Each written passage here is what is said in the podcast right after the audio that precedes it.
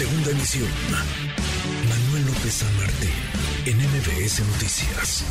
Sin más temas eh, capitalinos, hemos platicado del plan B de reforma electoral que se aprobó en el Congreso, que se publicó en el Diario Oficial de la Federación, plan B impulsado por el presidente López Obrador. Lo hemos platicado con quienes han impugnado esta legislación ante la Suprema Corte de Justicia de la Nación, quienes han promovido recursos de controversia constitucional, los líderes de partidos, los coordinadores parlamentarios, bueno, ¿Cómo le afecta esto o le afecta el plan B al Instituto Electoral de la Ciudad de México? Le agradezco estos minutos a su consejera presidenta, Patricia Bendaño. Consejera, gracias. ¿Cómo estás, Patricia? Muy buenas tardes.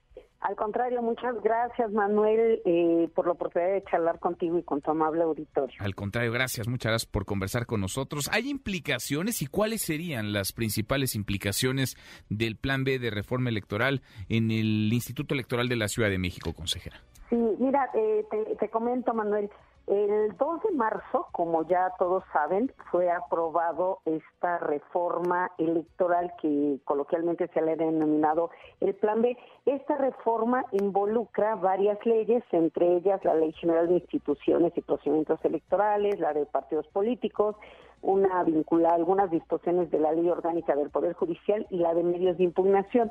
Estas disposiciones son de manera general y en estas mismas, en el mismo decreto se determina que cada Congreso local, cada entidad federativa a través de su órgano legislativo tendrá que proceder a armonizarlas, es decir, hacer que concuerden las leyes locales con las disposiciones de este PALAM B. Entonces, en principio, sí tenemos ya aprobado este estas disposiciones que entraron eh, en vigor de manera inmediata al día siguiente de su de su publicación, pero ahora lo que procede es que los congresos locales en cada entidad federativa y en el caso de la Ciudad de México, el Congreso de la Ciudad de México, procedan a armonizar esta la, legislación local, que en nuestro caso es el Código Electoral de la Ciudad de México, la Ley de Participación Ciudadana y algunas otras disposiciones.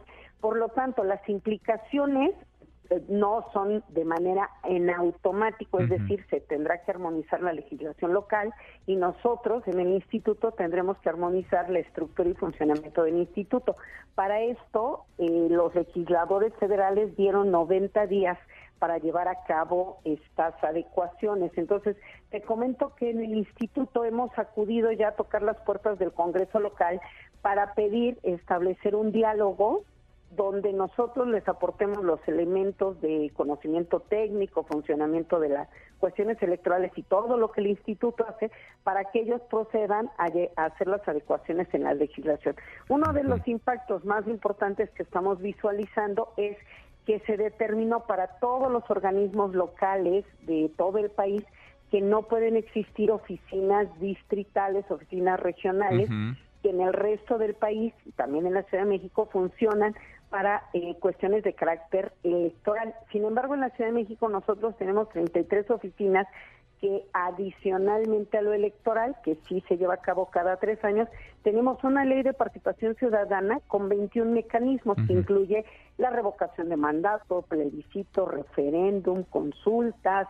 En este caso estamos llevando a cabo ejercicios de presupuesto participativo, elección de representantes ciudadanos. Bueno, a través de estas oficinas nosotros llevamos a cabo esas tareas y eh, evidentemente el hecho de que se determine su desaparición puede impactar de manera muy importante a la institución porque estaríamos limitados para poder llevar a cabo estas estas estas acciones que tenemos obligación. Son clave entonces, digamos, en, materia de presupuesto participativo y de las comisiones de participación eh, comunitaria, son claves esas esas oficinas, eh, Definitivamente, como tú bien lo apuntas, nuestra, yo, yo lo asemejo a un vehículo que si a nosotros nos quitan nuestras oficinas territoriales, prácticamente es como un vehículo que le quitaras o le poncharas las llantas. Es la manera en que nosotros operamos, hacemos, tenemos esa cercanía con la ciudadanía, brindamos servicios, asesoría, orientación, capacitación para todos estos ejercicios ciudadanos. Por ejemplo, este que está avanzando en algunas alcaldías,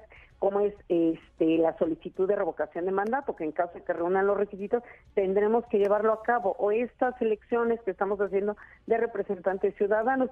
Sin embargo, sí comentar comentarte que este hemos encontrado escucha, hemos encontrado sensibilidad en los diputados, ya hemos tenido una reunión, vamos a tener otras, en donde les estamos precisamente detallando cuáles son las actividades y que eh, ellos, a través de la normativa que aprueben, pues pudieran tomar alguna disposición para que nosotros, eh, que es un caso singular, el de la Ciudad de México, que es la única entidad donde existen tantos mecanismos de participación ciudadana que mandatan expresamente al Instituto Electoral que atienda estas actividades.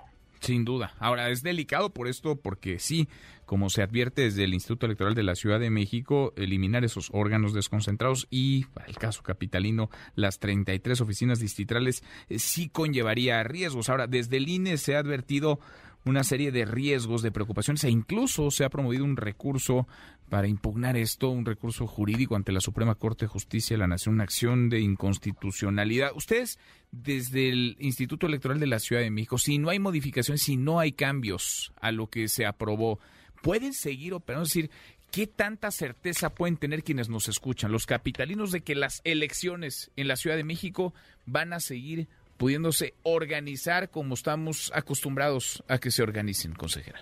Pues nosotros siempre apostamos a que tenemos la capacidad de hacerlo. Ahora, es muy importante saber que, dado que traemos mecanismos de participación ciudadana en curso, esto que tú bien identificas como presupuesto participativo, elección de representantes ciudadanos que integran los comités de participación comunitaria, conocidos como COPACOS, estas elecciones de participación las vamos a llevar a cabo en mayo y la reforma nos dice, tienes 90 días para aplicar eh, así la normativa. Entonces, los legisladores con los que ya nos hemos entrevistado, pues han eh, comprendido perfectamente que el hecho de que, de, digamos así, de un de, de un golpe de mano se diga desaparecen las oficinas, no implicaría dejar de cumplir con estas tareas.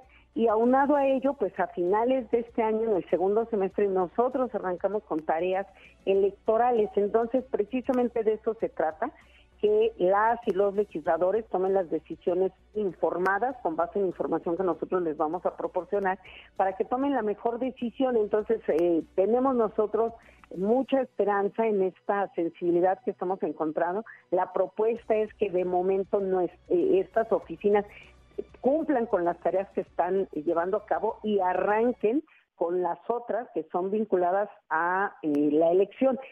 Adicionalmente comentarte, tenemos cuatro alcaldías donde hay grupos de ciudadanos recabando firmas para solicitar la consulta de revocación de mandato en Xochimilco, en Benito Juárez, en Miguel Hidalgo, en Ixtacalco. Entonces, habría una imposibilidad de que nosotros desmontáramos oficinas para dos meses después volverlas a montar y en ese momento, pues, eh, ¿quién lleva a cabo revocación de mandato o los apoyos a los pueblos que también están solicitando que se les brinde orientación, asesoría y acompañamiento en la elección de sus autoridades? Tradicionales. Entonces, bueno, se trata precisamente de que esta reforma se adecue lo mejor posible a la realidad que estamos viviendo en la ciudad. Entiendo que así va a ocurrir en cada entidad federativa, pero por lo pronto nosotros tomamos acciones inmediatas y el Congreso, los diversos grupos parlamentarios, la comisión eh, de la, JUCOPO, nos recibió el presidente junto con eh, los integrantes de la Comisión de Participación Ciudadana, con los integrantes de la Comisión de Asuntos Político-Electorales y vamos a tener mesas de trabajo precisamente para eh, comentarles mayormente detalle en cuál sería un impacto que de momento sería muy negativo. Y, y, sí decirte que su expresión fue que tenemos que buscar una solución que pues permita seguir garantizando el ejercicio de los derechos ciudadanos a través de la participación ciudadana y que nos permita a todos los entes involucrados cumplir adecuadamente con el proceso electoral que arrancará a finales de este año. Pues sí, está a la vuelta de la esquina ya. Ahí están parte de las implicaciones que tendría este plan B ya en lo local, en lo que toca al Instituto Electoral de la Ciudad de México y lo que podría tocar o trastocar, digamos, la normalidad democrática de millones de capitalinos. Eh, consejera, consejera presidenta, gracias. Muchas gracias, Patricia, por estos minutos. Al contrario, Manuel, a la orden y con mucho gusto y agradecer nuevamente que nos hayas permitido compartir esta información contigo y con tu amable auditorio. Al contrario, gracias. Muchas gracias por platicar con nosotros esta tarde. Redes sociales para que siga en contacto: Twitter, Facebook y TikTok. M. López San Martín.